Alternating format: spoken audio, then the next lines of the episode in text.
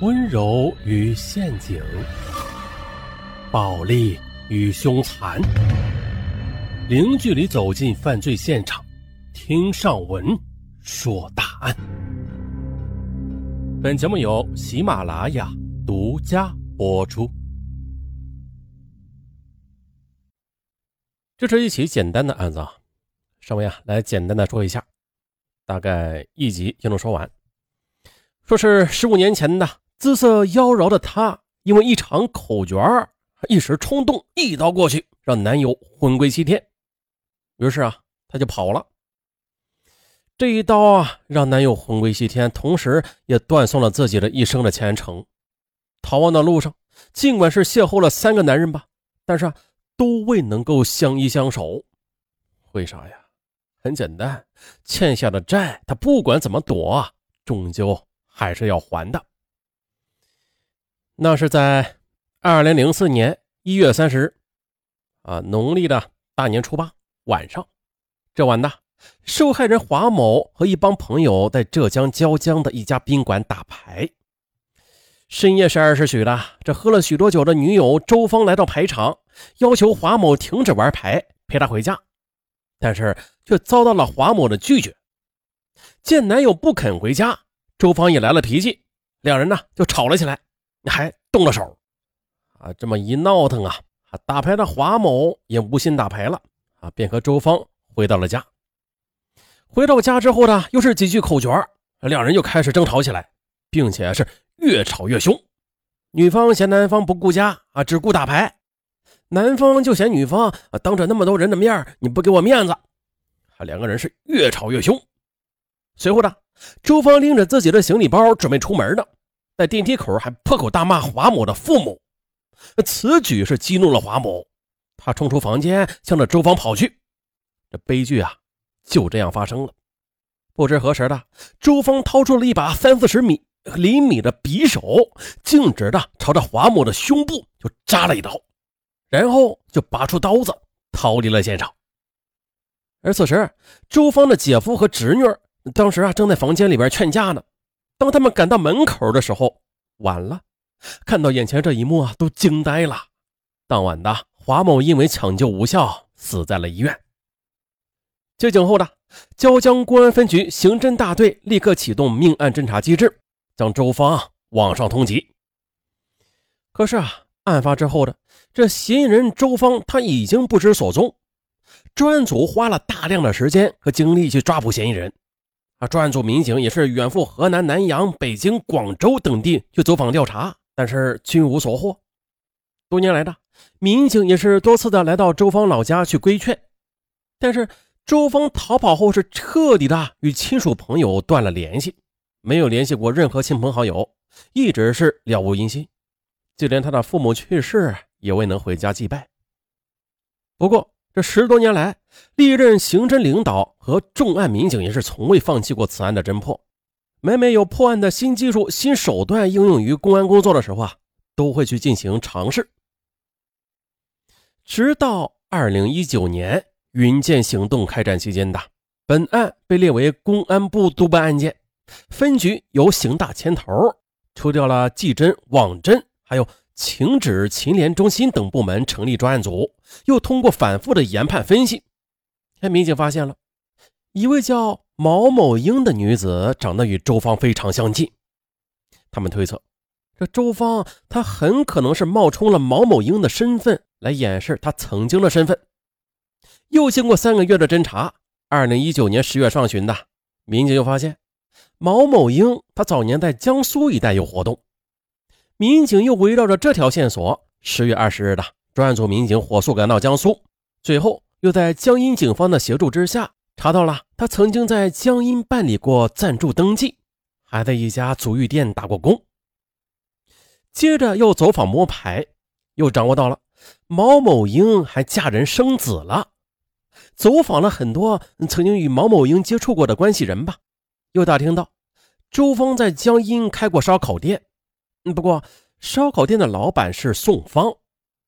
为了确保不惊动嫌疑人，啊，民警便通过乔装轮番的去烧烤店一探究竟，但是都没有见到毛某英以及宋芳的踪影。十月二十四日，民警又找到了曾经与周芳关系要好的陈某，终于确定了烧烤店老板王某的女友周小梅正是在逃的周芳。十月二十五日下午十五时，民警在江阴警方的配合之下，成功的将犯罪嫌疑人周芳给抓获。我我回不来了，你照顾好孩子。这是周芳在被警察带走时对丈夫说的一句话。对照当年的照片，此时已经年近四十的周芳，她早已经是华芳不在了。啊，她结过婚，还生了三个孩子。生活过得也是捉襟见肘。经查，周芳也是很快的交代了犯罪事实。他交代，在捅了华某之后的，他坐大巴逃到了温州的一个汽车站，后来的又返回了椒江。在确定自己的男友真的是被自己捅死之后的，周芳又从路桥汽车站坐车去了杭州，在杭州又上了一辆长途大巴车，后来又来到湖北襄阳，在一家足疗店打工。为了不引起人的怀疑，周芳她是使用远房亲戚毛某英的身份来生活。打工没多久的，周芳又去美容院去学美发。期间呢，他又认识了一个来自青海西宁的男子。在对方的追求之下，周芳跟着他走南闯北，啊，去过上海、西安、兰州、青海等地。可是呢，后来对方父母却不同意两个人结婚，他最后两人分手了。分手之后的周芳又是回到了襄阳打工，又在同事们的介绍之下，他又认识了宋某。很快的，二零零八年的周芳又用毛某英的身份与宋某登记结婚了。可是这结婚没有几个月呢，两人又办理了离婚手续。那时啊，周芳与宋某是离婚不离家，两个人不但一起生活啊，周芳还给宋某生了一个儿子。可是。相处了三年之后的爱赌博的宋某把家底儿都给败光了，于是啊，周芳带走了儿子，并且与宋某啊是彻底的断了联系。二零一一年呢，周芳来到江苏江阴的一家足浴店打工，在这时，周芳就觉得毛某英的身份不好，于是就将自己改名叫周小梅。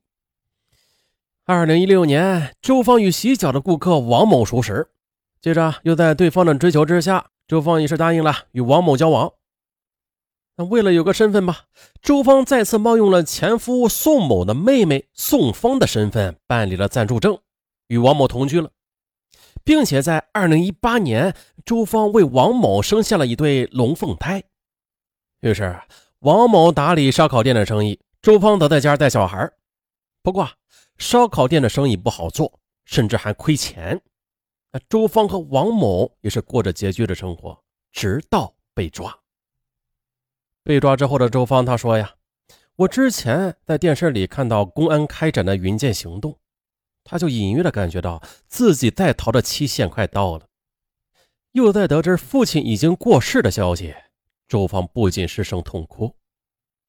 他也说了。”这么多年来，他想过要去投案的，可是却没有勇气，甚至呢，连回家看望父母的勇气都没有，连个电话也不敢打，并且呢，他也不敢面对死者的父母，也怕连累家里的父母。那不知道在这儿听上文说案的听友有没有是逃犯的？开个玩笑啊！不过话说回来啊，如果真的有，趁早啊去自首。没有亲人，也不敢袒露心扉的去交一个朋友，有的只是害怕和孤独，有意义吗？难道只为苟延残喘的活下去吗？受到欺负时，你敢挺直腰杆去反抗吗？你敢去报警吗？不能，你可能已经习惯了被人欺负和忍气吞声吧。老板克扣工资，你从来也不敢吭声，宁可吃亏，也不敢讨回公道吧。我想那些逃亡的人们，他们除了四处打工、苟延残喘的活下去之外，他们可能最想的就是回家了吧。吃不好，睡不好，隐姓埋名，流落异乡，不敢交朋友，时时刻刻如惊弓之鸟，每分每秒准备着下一次逃之夭夭。逃亡的日子不好过，咱们呀，不如不逃。那《中华人民共和国刑法》第六十七条已经规定了，犯罪以后自动投案，如实供述自己的犯罪行为，那就是自首。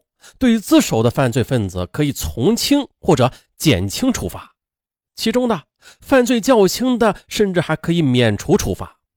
啊，在最后一句，与其战战兢兢的东躲西藏，不如自首。接受惩罚之后的你，还可以早日光明正大的重新。做人，好了，本案就到这儿，咱们下期再见。